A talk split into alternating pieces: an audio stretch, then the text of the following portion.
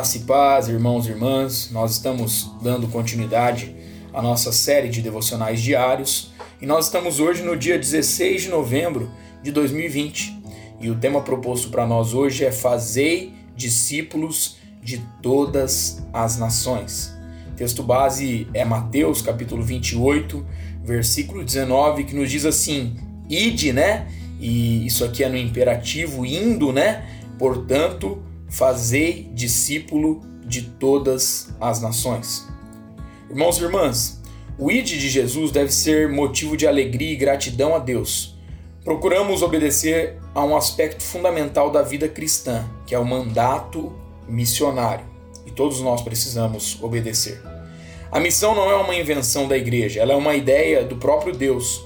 Nosso Deus é um Deus missionário que deseja que todos se salvem, conforme está lá em 1 Timóteo capítulo 2, versículo 4. E ele enviou seu filho para que todo aquele que nele crê não pereça, mas tenha vida eterna, conforme está em João, capítulo 3, versículo 16, a parte B.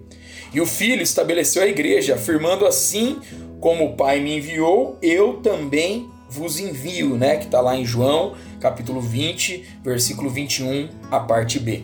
Assim, a igreja existe para a missão. Fazer discípulos em todos os lugares é a razão de ser da igreja. E um projeto missionário consistente se estabelece a partir de três fundamentos: um Deus compassivo, uma mensagem convincente e um povo comprometido. Olha que interessante isso, né? Os dois primeiros fundamentos são responsabilidade de Deus. O terceiro é nossa responsabilidade. Se não evangelizarmos nossa geração, ela não será evangelizada.